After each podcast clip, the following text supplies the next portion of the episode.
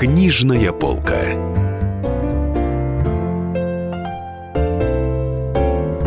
Дорогие друзья, Денис Корсаков, Дарья Завгородня, а в гостях у нас знаменитый писатель, фантаст Сергей Лукьяненко. Здравствуйте, Сергей. Здравствуйте. И представляет он сегодня новый свой роман «Порог». Очень интересный роман. Порог, не порог, порог, на порог, конце, да. Да, я уже понял некую ошибку этого названия. Хотя, с другой стороны, двусмысленность, она тоже А, полезна. кстати, у книги было еще два варианта названия. Напомните, какие и почему вы их не взяли, а взяли этот. А, Изначально она называлась «Проблема пятого уровня». Я решил, что все-таки слишком длинное название. А потом было, был вариант названия «Рубеж», по-моему, а потом «Порог». Ага, но рубеж это чем-то таким, а, а, так сказать, э, из жизни разведчиков отдает, видимо. Ну да, либо там, не знаю, какой-то фронтир, э, война, зомби прут стеной, и вот на этом рубеже стоим, защищаемся. Ну, и это космическая опера, насколько я понимаю. Это первая часть какой-то большой при большой саги нового ну, мира. скорее не опера. Я э, всех на самом деле поправляю, потому что космическая опера это жанр э, мной любимый тоже, достаточно легкий. Э, Это Звездные войны, это космическая опера. У меня это, скажем, Лорд с планеты Земля, такая есть книжка, одна из ранних. Но для космической оперы все-таки характерна некая большая четкость всех позиций. Сразу будет понятно, где добро, где зло. Это у нас Дарт Вейдер, это отважный Люк Скайуокер. И там все-таки несколько меньше философский должен быть и такой вот исторический какой-то посыл. А Здесь я действительно скорее пытаюсь рассказать серьезную глубокую историю, хоть и происходящую в будущем, но она на самом деле напрямую затрагивает и прошлое, и настоящее наше, и, и не наше. Поэтому это скорее космическая сага или космический эпос. А сколько в ней будет э, томов, скажем так? Ну, ориентировочно. Пока не знаю, но думаю, что не меньше трех. Но там же у вас замах на десятки, по большому счету. Может быть, все может быть. То есть пока, пока не знаю, но так меньше, чем в трех книгах, наверное, эту историю не рассказать до конца. Сергей Васильевич, расскажите вкратце зачин произведения, чтобы нас соблазнить ее читать, эту А, книгу. Зачин произведения такой. Будущее не самое далекое, лет через э, сто, может быть. А, Люди вышли в космос, люди встретили, ну, вышли в далекий космос, люди встретили другие разумные расы, и выяснилось, что, в общем-то, жизнь во Вселенной, она везде. Что практически у каждой звезды есть планеты, на которых существует жизнь, которая становится разумной, но, как правило, эта жизнь себя на каком-то этапе уничтожает. Начинаются войны, катаклизмы, и цивилизация либо гибнет, либо отбрасывается назад в какое-то варварство, и снова начинается новый долгий цикл ее развития. А, то есть на примере чужих цивилизаций мы можем изучать свою исто- Конечно. историю, как бы перспективу. Да, и вот есть только пять э, цивилизаций, которые как-то проскочили этот опасный период, этот порог своего рода, и э, создали такое достаточно доброе, достаточно дружное э, космическое сообщество. Вот Земля относится тоже к нему. И вот в этом мире, где, в принципе, мир такой очень симпатичный, благополучный, возникает внезапно ощущение, подозрение, что вот эти вот все катаклизмы на множестве планет, они не совсем случайные, не вызваны, может быть, даже какой-то природой ра- разума, а может быть, они вызваны какой-то сторонней силой. И вот, собственно, с этим всем будут разбираться и главные герои из людей. Это экипаж исследовательского корабля земного и э, не люди, то есть обитатели двух планет, которые там активно э, участвуют в сюжете, то есть повествование ведется от очень многих действующих лиц. И вот им придется в этом космосе разбираться, что происходит. Но вот среди не людей у вас есть кошки. Есть. Филиноиды. Большие, хвостатые. Большие, хвостатые, да. Там есть такая звездная система, которая уникальна тем, что там сразу на двух планетах возник разум. И более того, он не просто возник на двух планетах, но как-то очень хорошо, мирно сдружился, построил какую-то общую цивилизацию, вместе осваивает космос и готовится совершить свой первый межзвездный перелет. И там сосуществуют люди и кошки, что, в общем-то, всех вполне устраивает, за исключением, может быть, э, романтической стороны, потому что особенности анатомии не позволяют, собственно говоря, какой-то романтике совсем уже развиться. А любовь все равно периодически возникает между людьми и, и большими кошками. Э, с ума А почему все-таки кошек? Почему именно ты? А не обезьяны. Кошек, ну. не енотов, да. Ну, обезьяны это практически люди. это как бы близкий род. Мне хотелось показать какой-то другой разумный вид. Ну, понятно, писатель всегда отталкивается от э, зем, земных форм жизни, от земной психологии. Э, два, наверное, самых близких людям животных вида на Земле – это кошки и собаки. Ну, собаки в нашем представлении – это все-таки существа, которые верные друзья, а кошки, они себе на уме, они гуляют сами по себе.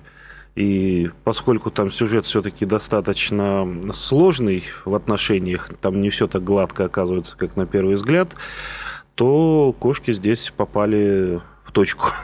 Скажите, а что, я вот люблю этот вопрос задать, что послужило толчком к развитию идеи этого романа? Что-то всегда какой-то бывает перви, первичный импульс. Ну, первичный импульс был довольно банальный. Меня попросили придумать какую-нибудь историю для телесериала фантастического, такой как бы наш звездный путь. Я придумывал, у меня возникла идея, я ее покрутил в голове, понял, что для телесериала не пойдет, э, получится слишком сложно, и если даже, если даже допустить, что что-то будут снимать, то это все испортят. Поэтому я решил, что лучше напишу книгу.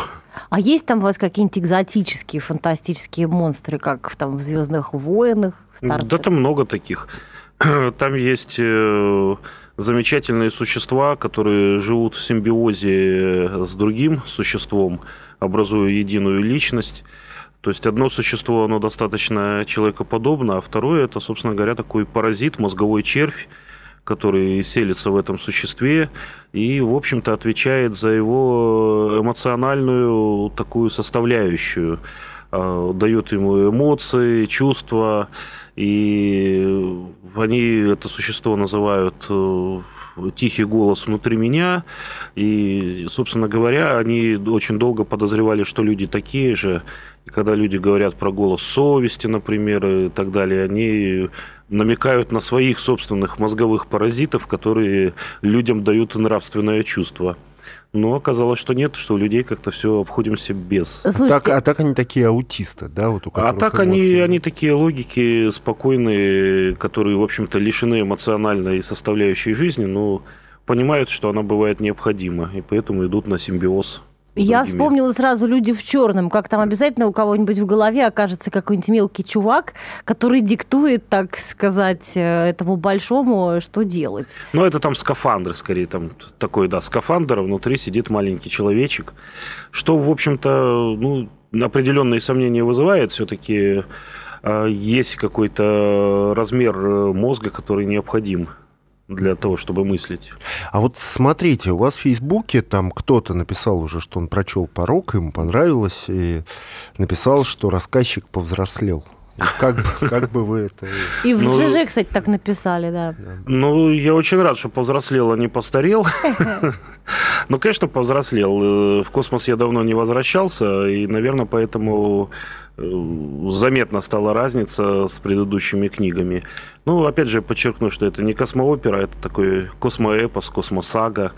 И она предполагает более серьезный уровень и конфликта, и ситуации, и всего остального. Но у вас герои там в основном взрослые, у вас же перечень героев там в начале, и там только трое кадетов, э, которым 16-17 лет, и они скорее на вторых ролях. А ну да. Главным да. там 30-35, вот так вот. Да, но жизнь... надо сказать, что по меркам э, этого будущего 30-35 это такой достаточно юный совсем возраст, потому что, в общем-то, там в экипаже есть и 80-летний доктор, который на пенсию вовсе не спешит, а вполне себе летает. Ну, то есть успехи медицины, биотехнологии, они как бы человеческую жизнь там продлили. Вот. Э, да, там есть такая тройка кадетов, я так даже могу сказать, там это было маленькое хулиганство. Э, их имена, они, в общем-то, все там с иностранными именами, американцы, там, итальянка и так далее. Вот. На самом деле их имена – это э, транскрибированные, переведенные имена персонажей пьесы Михалкова «Первая тройка». Про, ну, нам больше это известно как большое космическое путешествие, про то, как в Советском Союзе трех пионеров куда-то на Марс отправили лететь. Вот. И такая маленькая игра э, это, так сказать, переведенные в иную реальность эти персонажи. Ну, например, как вы... Вот там итальянка девочка, которая американская итальянка. Вот я не помню, как у нее, но, скажем, он главный герой, э, его зовут э, Теодор Скват, это Федя Дружинин, собственно говоря, главный персонаж. Там Лючия Деомика, я не помню точно, как там, по-моему, это э, Люся Светлова там была в первоначальном варианте, как-то так. Ну, в общем, все, все имена это действительно такая отсылка к классическому советскому детскому фильму. Ну, ну, игра такая. Друзья, в студии Денис Корсаков, Дарья Завгородняя. В гостях у нас Сергей Лукьяненко, у которого вышел новый роман, который называется «Порог». И мы вернемся после рекламы новостей. Книжная полка.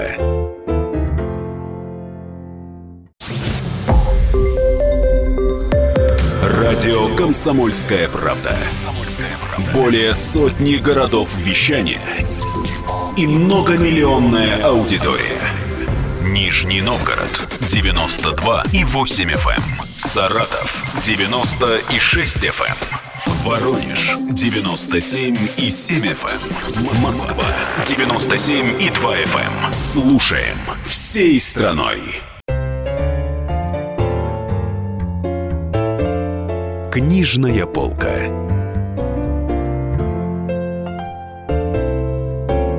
Здрасте еще раз. Студия Денис Коржсков, Дарья Завгородняя. В гостях у нас писатель Сергей Лукьяненко. И представляет он сегодня новый свой роман «Порог». Вообще, честно говоря, я вашу книгу восприняла как такую старую, добрую научную фантастику. Как будто Она я открыла роман-газету, увидела Ивана Ефремова, этого какого-нибудь там, не знаю, Роберта Хайнлайна, кого-то вот такого, очень классического. А вот какие-то новшества вы вводили в книгу такие, вот как сейчас пишут, а не как тогда? Что-нибудь такое совсем другое? Ну, там, по-моему, хватает того, что точно не написал бы Ефремов там, ну, вполне мог бы написать Хайнлайн. Книга, книга, в общем-то, достаточно и жесткая, и, так сказать, э, с моментами для взрослых. Э, то есть в Советском Союзе все-таки так было писать не принято в Советском Союзе разум должен был торжествовать, побеждать и в белых одеждах э, идти по космосу. А вот скажите, насколько это фантастика научная? Вы говорите, через сто лет разворачивается действие. На самом деле мы же видим, что космос осваивается очень медленно. Это дорого и по факту... Не нужно. Ну, и Вояджеры эти куда-то подевались. Да, Вояджеры куда-то улетели. Улетели по своим делам. Даже на Марс мы до сих пор не слетали, хотя в 60-е годы фантасты считали, что уж в 2019-м мы будем там и Юпитер, Марсе будут яблони цвести. Туманность Андромеды и все такое. Ну, на самом деле, я думаю, что этот этап, когда человечество на космос махнуло рукой, он, по сути, заканчивается. Мы сейчас наблюдаем то, что происходит. Э, быстрые темпы развития космонавтики в Китае. И поверьте, у них плановая экономика, у них все уже запланировано. И когда там будет база, и не зря они уже там хлопчатник пытались прорастить в лунном грунте, и успешно он у них пророс. Как говорится, рубашки китайские из лунного хлопка будете покупать? Все будут, потому что это будет круто лунный хлопок. А, и не зря американцы вздрогнули, и Трамп заявил, что вот все, там через 4 года снова высадится на Луну поставил какие-то совершенно немыслимые сроки, но на самом деле сроки немыслимые, а вовсю уже НАСА э, собирает э, первые отсеки лунной станции, то есть не для кратковременной высадки, а для серьезного возвращения освоения Луны и так далее. То есть человечество доросло до этого момента. Э, если вот эта первая волна космического исследования, экспансии, она, в общем-то, строилась на энтузиазме, на огромных рисках, то сейчас все пойдет быстрее и основательнее. Деловитие. Деловитие. Если наши дотянут до конца, доделают тут проектирующийся, делающийся сейчас э, скажем так, буксир межпланетный с ядерным двигателем, то мы э, тоже в этой космической гонке очень достойно проучаствуем, дай бог. Ну, Россия сейчас же любой скажет, что у нас проблема, у нас там пенсионная реформа, пенсии там-то, это... И от чего мы там на Марс полетим, когда на Земле не решили еще? Э, на Марс, кстати, я и не уверен, что надо вот прямо сейчас вот торопливо лететь. Э, это действительно очень дорого и по большому счету ну, имеет чисто научный интерес. Научный интерес, да, а там основывать какую-то колонию, поселяться, что-то там искать, добывать, это пока не для нас. А вот Луна, Луна, которая рядом, на которой действительно есть очень много интересных и полезных ископаемых, э, и это очень удобная площадка для научных экспериментов, для исследований космических и так далее – вот Луна – это то, что действительно человечество будет осваивать в ближайшие десятилетия. Ну, а какой-то вот серьезный такой далекий выход в далекий космос э, с шансом встретить братьев по разуму, это только э, если произойдут какие-то революционные открытия в физике. Они теоретически возможны. То есть помимо э, Эйнштейновской физики существуют и различные теории, которые позволяют Э, надеяться на то, что можно э, обойти скорость света, можно, ее, можно опередить, можно передвигаться действительно как в фантастике.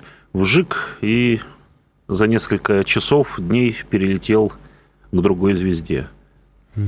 А если все-таки, ну, более мрачный сценарий взять? Вот э, у нас был антрополог в гостях, который говорил, что человечество всеми силами стремится к апокалипсису.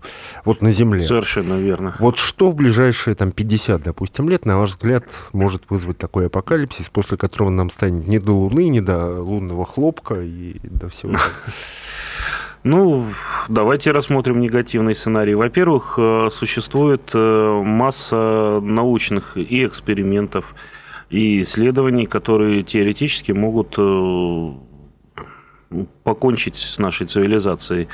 А, я вот поэтому не зря и упомянул, что Луна – это прекрасная площадка для экспериментов. А э, существует э, действительно возможности в ходе того или иного эксперимента получить такой эффект, который либо человечество уничтожит, либо сделает Землю ну, скажем так, не такой комфортной для жизни, какой она сейчас является. Существует, никуда не делась угроза войны, и более того, она начинает повышаться. Э, человечество очень долго жило в мире, ну, так, в глобальном плане. Понятно, что на планете непрерывно идут десятки небольших войн, но мы в Европе как-то от этого отвыкли. Американцы отвыкли вообще напрочь. И, соответственно, велик риск того, что кто-то решит в войну поиграться всерьез. Ну, это там из последних новостей, там где-то в Китайском море, там американский крейсер резко подрезал наш военный корабль, там разошлись на 50 метрах. Ну, понятно, у кого-то из э, американских флотоводцев заграла, так сказать, гордость показать крутость своего флага. Но представьте, что произошло бы столкновение, врезался бы наш э, корабль в американский крейсер. Вот. Кто-то мог бы начать и огонь, произошел бы военный конфликт. Ну вот. И вот, пожалуйста, спусковой механизм для совершенно серьезного уже конфликта, войны и так далее. Ну, ведь на ядерные кнопки-то вряд ли будут жать. А если там эм, компьютер ошибется? Ну, все, все может постепенно, все может случиться рано или поздно. Всегда есть определенный порог допустимого, но на ядерные кнопки, может, не будут жать. Э, произойдет массированная атака, скажем, с западными силами э, наших военных баз э, на нашей территории – и если не будет нового варианта, то наверняка мы ответим, э, в том числе и ядерным оружием. Вот и все, вот и, пожалуйста, сценарий апокалипсиса. То есть такая жесткая заградительная политика наших властей, она правильная. А, это единственно возможное. Как говорится, мы уже видели много э, сюжетов в жизни реальные о том, как американцы несут мир и демократию и на Ближний Восток, и Причиняют в Европе. мир и демократию. Причиняют мир, наносят демократию и так далее. Э, нас спасает только наличие действительно сильной армии и ядерного оружия в том числе. А вот Путин сейчас сказал, что у кого будет искусственный интеллект, тот типа властелин мира. Да, ну я грубо говорю. Ну, а, так сказал. А искусственный интеллект это и фильм Терминатор, например. С, как мы помним, ну, Skynet. Да. И... Вы знаете, тут э, сложный очень э, момент. Во-первых, все-таки мне кажется, что мы дальше от искусственного интеллекта, э, чем говорится в таких оптимистических прогнозах. А во-вторых, как только все-таки будет искусственный интеллект создан, мы окажемся в довольно странной ситуации, как с ним общаться и как он будет общаться с нами. Скорее всего, скорость его мышления Э, будет превосходить э, нашу в тысячи, миллионы раз. Для него общение с человеком это будет как, ну не знаю, как для нас общение с деревом. Подошел, сказал пару слов, э, ну и, допустим, на следующий год вернулся, дерево листочком пошевелило. Вот у него будет примерно такое же ощущение. Что в такой ситуации будет де- делать искусственный интеллект? Будет ли он с нами общаться? Не будет. Что он может от этого получить? Нужны ли мы будем ему? Э, если он обретет возможность управлять э, достаточно большим парком роботов, скажем так, то да, то мы, мы можем получить ситуацию терминатора, когда э, искусственный интеллект скажет, ну все хорошо, спасибо, что создали, а теперь разумнее вас уничтожить, потому что вы, собственно говоря, больше не нужны. Я сам освою Землю, полечу в космос – и выясню все, что мне хочется выяснить. Ну вот, кстати, вот сейчас мы поговорили о том, что э, нам нужно, в принципе, защищаться и такую воинственную позицию держать. А ведь в романе у вас, в романе «Поруг», угу. там действуют люди, во-первых, самых разных национальностей, самых разных культур.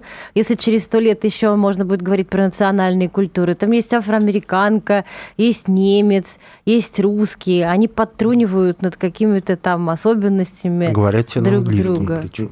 Ну да. Говорят, э, да, они там по большей части говорят, ну, скажем так, они говорят на неком общеземном условном языке, но который все-таки по большей части английский. А это естественный процесс. Английский э, де-факто стал языком мирового общения, и, скорее всего, он им останется. Э, нельзя, правда, сказать, что это ему идет на пользу. Как только язык э, становится глобальным, сверх какого-то определенного предела, он неизбежно начинает упрощаться. Он упрощается, он э, упрощается и грамматически, и словарный запас начинает потихоньку, активный словарный запас таять. То есть английский язык, который станет мировым языком лет через сто, он на самом деле нам, наверное, покажется очень бедным. А уж к такому настоящему англичанину, привыкшему, так сказать, хорошему языку, это покажется вообще какой-то такой лепет, такой пиджин English. У нас в гостях Сергей Лукьяненко, писатель-фантаст. Мы вернемся после рекламы новостей. Книжная полка.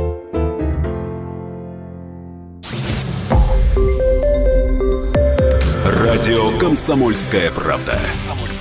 Более сотни городов вещания и многомиллионная аудитория. Екатеринбург 92 и 3 FM. Эм. Кемерово 89 и 8 FM. Эм. Владивосток 94 FM. Эм. Москва 97 и 2 FM. Слушаем всей страной. Книжная полка.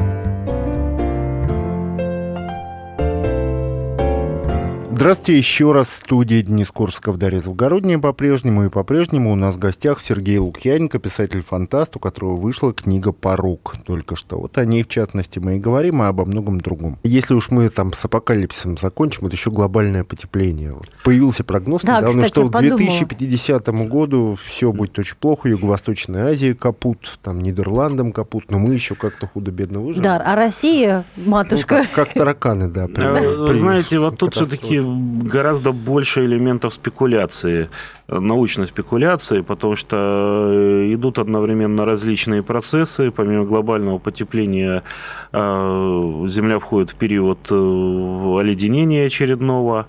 А, и влияние человечества на погоду, на самом деле, оно очень сильно преувеличено. Все это техногенное влияние, весь этот фреон в атмосферу, помните, была когда-то давным-давно такая истерика, и спешно там переводили все холодильники с фреона на другие газы. Потом началась там э, борьба э, с углекислотой и так далее. Все. Дезодоранты, да. Дезодоранты, все на свете. А, по большей части это, конечно, просто какой-то маркетинговый шум и попытка заново остричь ту же самую овцу, которую только что остригли. Вот. Только все наладили, поставили установки, так сейчас спешно переделываем, чтобы они работали на другом газе. Человечество вовсе не так сильно влияет на погоду. Э, какой-нибудь э, большой вулкан, э, который хорошенько извергнется не дай бог еще хорошо взорвется, как в свое время там Крокотау, он э, на погоду повлияет в десятки, если не в сотни раз сильнее, чем вся деятельность человечества. Вот на Канарских островах, на острове Ла-Пальма, как раз вот есть большой вулкан. Да. И да, есть теория, что если он взорвется, он взорвется, то ладно, а там упадет его половина в море, возникнет огромное цунами, которое сможет Португалию, Испанию. И... Легко. Собственно говоря, вот вся вот эта красота и роскошь, удобство вот этих приморских стран, которые мы все любим, куда мы все с удовольствием там ездим отдыхать, если получается, она, конечно, э, чревата и такими потрясениями. Уязвима. Уязвима. С этой стороны Россия с ее огромной территорией, частично холодной и материковой, в большой мере далекой от морей, от всего, она гораздо более защищена. Так что если произойдут какие-то глобальные катаклизмы в плане ли потепления, в плане ли извержения, то вполне возможно, что к нам потянутся караваны беженцев. Ну, совсем плохого я в этом не вижу. Надо будет, конечно, так хорошо людей учить русскому языку, расселять, давать работу, пусть осваивают просторы Сибири, тайгу, пускай, тайгу, да. да, пусть селятся там все потеплеет, в Сибири начнут э, расти персики, ананасы, может быть и бананы, так что мы примем и выходцев из Африки и так далее. Я лично ничего в этом плохого не вижу. Как только человек принимает э, русскую культуру, русский язык, он становится русским, и будь он хоть негром преклонных лет, как говорится. А вот э, я, кстати, вспоминаю тут новостные э, сводки, э, про, промелькнула информация о том, что там как-то Юпитер нехорошо себя ведет, там какое-то на нем пятно, красное помнишь, пятно это было? на нем исчезает, да, красное да. пятно, и, значит, что-то с ним не так, а из-за этого там солнце как-то тоже неправильно поступает, и как-то это отразится на нас. Вы вот в эти штуки верите, и как вы к ним относитесь? Ученые вроде как Нет, я, знаете, я, к сожалению, учил астрономию в школе, это была злобная советская школа, которая учила астрономии даже тех, кому это вроде как и не нужно. Очень любили детей нагружать знаниями, знаете. Э, представить себе, что исчезновение атмосферного вихря, большое красное пятно – это атмосферный вихрь на Юпитере, как-то повлияет на Солнце, ну, это очень сомнительно. Даже если Юпитер, там, не дай Господь, взорвется, это, конечно, повлияет на всю Солнечную систему, но для Солнца это, собственно говоря, будет э, дробинка. А как вы думаете, когда мы встретим инопланетян?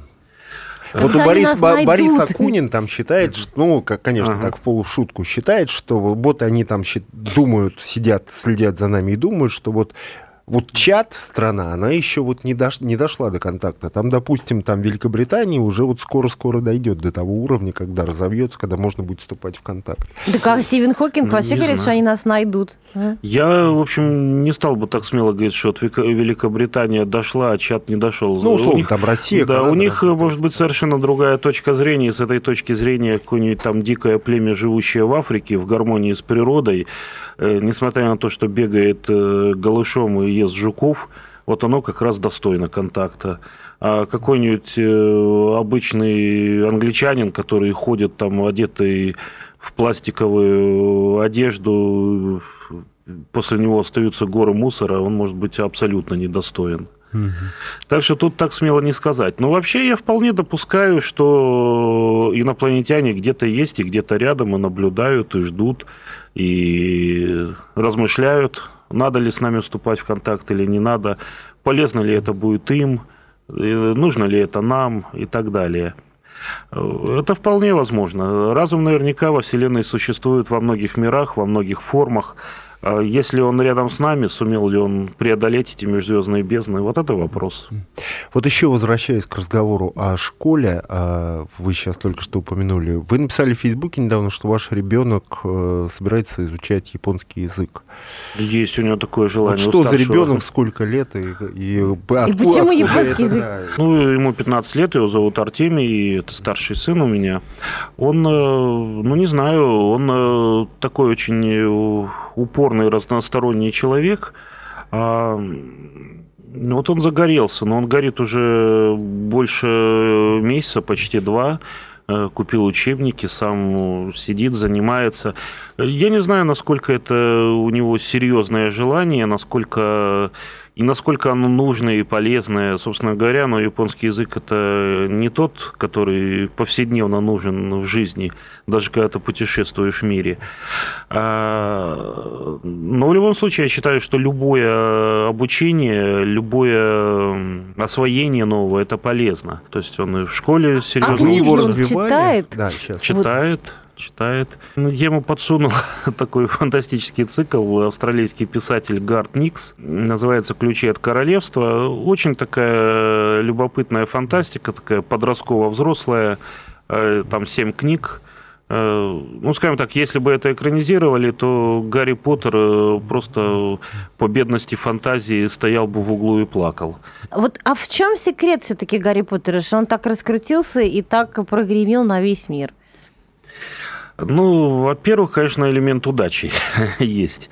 То есть э, не зря все-таки, конечно, многие издательства отвергали книжку, потому что на первый взгляд, ну, достаточно стандартная история. Таких э, историй про то, как там юноша и девушка попали в школу волшебства и начали учиться магии. Таких историй очень много. Но Роулинг, э, во-первых, она хорошо написана. Э, ну, я не читал ее по-английски, но от тех, кто читал, знаю, что написано хорошим языком. Она выдерживает все критерии волшебной сказки. Э, совершенно так правильно, может быть, интуитивно, может быть, она э, смотрела, разбиралась, как должен строиться сказочный такой роман. Э, она совмещает сказку и реальность, что всегда читателя притягивает. То есть то, что оказывается вот в нашем мире, есть волшебство. То же самое, кстати, вот у меня в «Ночном дозоре». И еще, наверное, такой фактор. Роллинг э, действительно сумела сделать очень сложную вещь. Она написала цикл, где каждый год, в каждой книжке герой взрослеет на год. И в фильмах, кстати, это тоже очень э, правильно показано. То есть, если первые книги и фильмы, они идут как такая детская сказка, как говорится, пионер против Кощея Бессмертного, нас так иногда иронически называют подобный жанр, про то, как дети побеждают какого-нибудь темного властелина. А, то последние книги это уже действительно серьезная история взросления, возмужания, выбора своего места в мире, принятия своей позиции.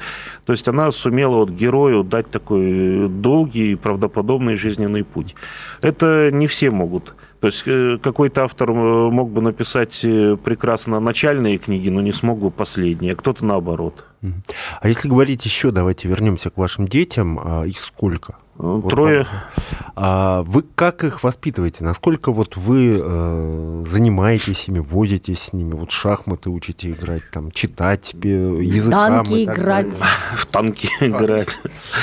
Э, ну, знаете, как-то вот я могу ответить только словами одного своего персонажа. Это у меня есть такая детская книжка «Недотепа». И там в конце главный герой, он такой тоже там подросток, ставший волшебником, спасает там папу, маму, там, ну, такой магический волшебный мир. Вот. И там местный король так э, с любопытством выслушивая все эти истории, и, так сказать, глядя на него, спрашивает у отца этого главного героя, говорит, скажите, а как вы его воспитывали вообще? Что вы с ним делали-то? Ну, тот пожимает плечами, говорит, да ничего, как-то так, э, там шебуршил э, как-то рядом потихоньку, вот и вырос такой. Ну вот я, собственно говоря, я честно скажу, я ничего особо не делаю, просто живу и люблю, вот и все. То есть они по факту как трава растут немножко? Ну, они живут не как трава, они живут как э, люди, которых мы, в общем, уважаем и э, пытаемся понимать. В студии Сергей Лукьяненко и ведущий Денис Корского Дарья Завгородняя. Вернемся после рекламы и новостей. Книжная полка.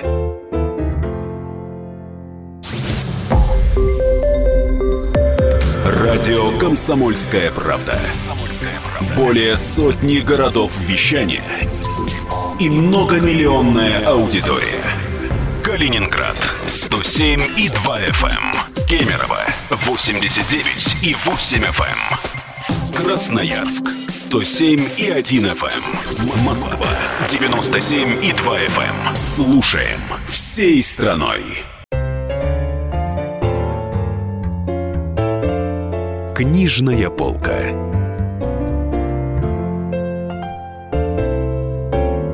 Здрасте еще раз, студия Денис Корсков, Дарья Завгородняя. В гостях у нас писатель Сергей Лукьяненко. А если говорить еще, давайте вернемся к вашим детям. А их сколько? Вот Трое. Э, ну, вот, скажем, младший сын, ему 11, он э, занимался флейтой. Э, где-то с четырех лет начал играть на флейте, и как-то постепенно все это росло, росло, росло у него. И ходил в одну музыкальную школу, другую. Мы поняли, год назад мы поняли, что, в общем, уже надо какой-то выбор делать, потому что иначе ребенок разрыва... разрывается. Вот он в школе там до Э, трех часов потом оттуда несется в музыкальную школу, возвращается домой там 7 часов, там делает уроки, глотает ужин, полчаса музицирует еще и падает без сил. Ну и мы ему говорим, э, ну если ты серьезно решил заниматься музыкой, тогда это надо, надо менять школу, надо сосредоточиться на этом. Э, ну, ты пойми, говорим, это тогда твой осознанный выбор, ты потеряешь в плане общего образования, но ты улучшишь музыкальное. Тогда, если ты сейчас так решаешь, ты будешь музыкантом всю жизнь. Э, он подумал, походил, говорит, да, я буду музыкантом, я, это мой выбор. Вот. Ну и сейчас он учится в Гнесинской школе, играет, ему это жутко нравится. Весь этот кошмар, все это сальфеджио, от которого у меня просто в глазах двоится и сразу хочется убежать там. А это все еще и дома происходит? Ну и дома, конечно, тоже. Но если серьезно чем-то заниматься, то ты не делишь время на обучение и там отдых дома. Э, то есть он занимается в школе, он занимается дома, он ездит на конкурсы и так далее. Дом полон музыки, скажем так. Ну, полон, конечно, да. Играет флейта, играет э, пианино, потому что все это надо, э, все это обучается. Ну, понимаете, здесь главное было просто понять и дать возможность. Э, если человек сделал выбор, это, в общем, не важно, что ему 10 лет, но он сделал свой серьезный выбор. Мы с ним все обсудили, он все обдумал и сказал, да, я буду заниматься музыкой. Он занимается музыкой. То есть э, это не, это не то, что растет как трава, это скорее... Ну, отно, относи, э, это относиться, относиться к ребенку серьезно, несмотря на возраст. А закончилась «Игра престолов». Э, что вы по этому поводу думаете? Смотрели ли вы ее? Или, наоборот, раздражала она вас? Если смотрели, если вы знаете, чем там все кончилось, и кто кого зарезал, то как вы к этому относитесь? Ну, я знаю, потому что количество спойлеров, оно настолько велико, что не знать невозможно. Но я не смотрел. Я начал смотреть первый сезон, когда он вышел. А, посмотрел, э, так сказать, э, первую серию и решил, что я дождусь, пока все закончится. Потому что я уже на эти грабли наступал. Я прочитал первую книжку Мартина, когда она вышла, там двухтомник, там книжки-то толстые пишет.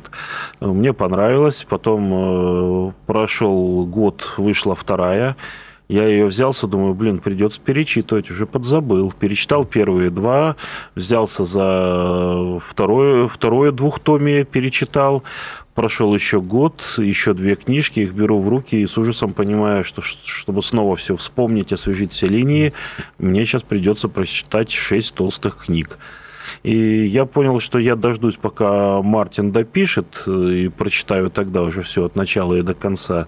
И я, пожалуй, дождусь, когда снимут сериал, и тогда уже я его посмотрю. Вот сейчас я летом спокойно на отдыхе постараюсь его весь посмотреть. А если говорить о вашем собственном сериале, это «Дозор», который в этом году хотите завершить. Книга «Вечный дозор». Уже да. все, поставить окончательную точку. Но вот не будет как Алла Пугачева, которая постоянно ставит точки в своей карьере, потом... Ну да, потом возвращается.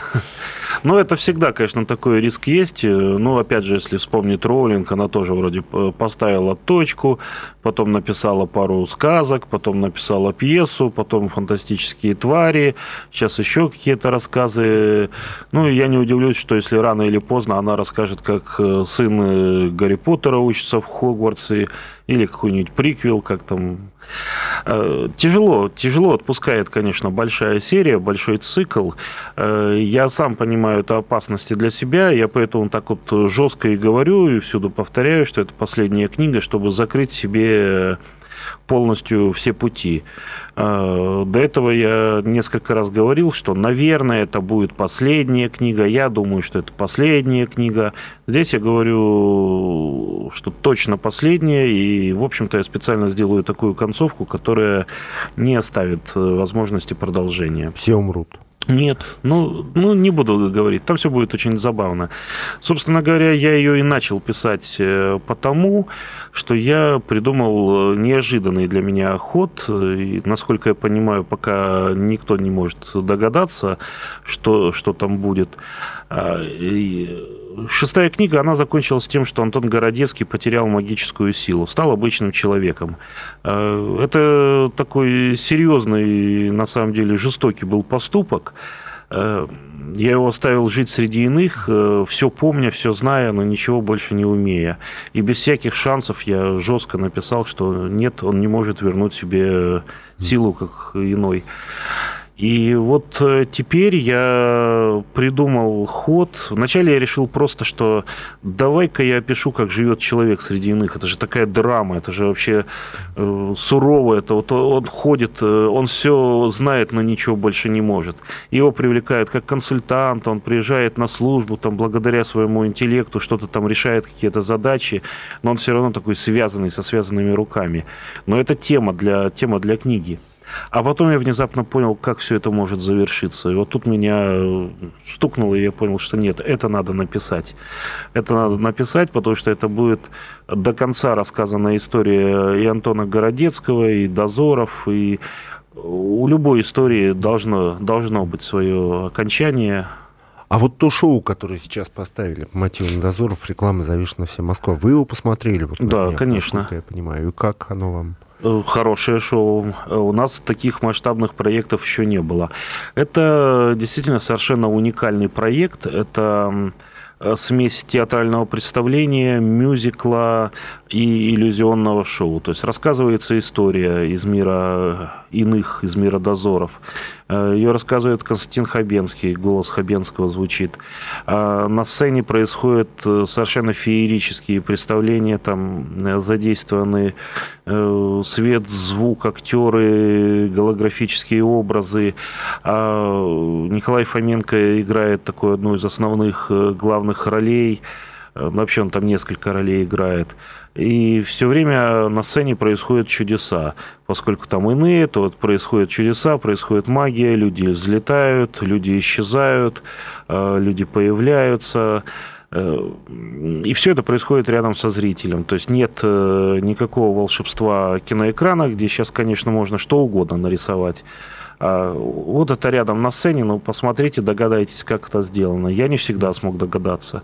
То есть иногда я хотя бы примерно представляю себе принципы, иногда ну, вот смотришь, понимаешь, ну, вроде вот ну, вроде все честно, там и никак не скрыто, и никаких зеркал нет, и никуда это не должно исчезать. Но вот человек был, вот он исчез. Ну, красиво, это красиво, ярко, это полтора часа такого мощного драйва, это звучат э, песни хороших групп, тех, кто в свое время писал музыку для фильмов. Юма Турман там. Юма Турман, да, с новой песней.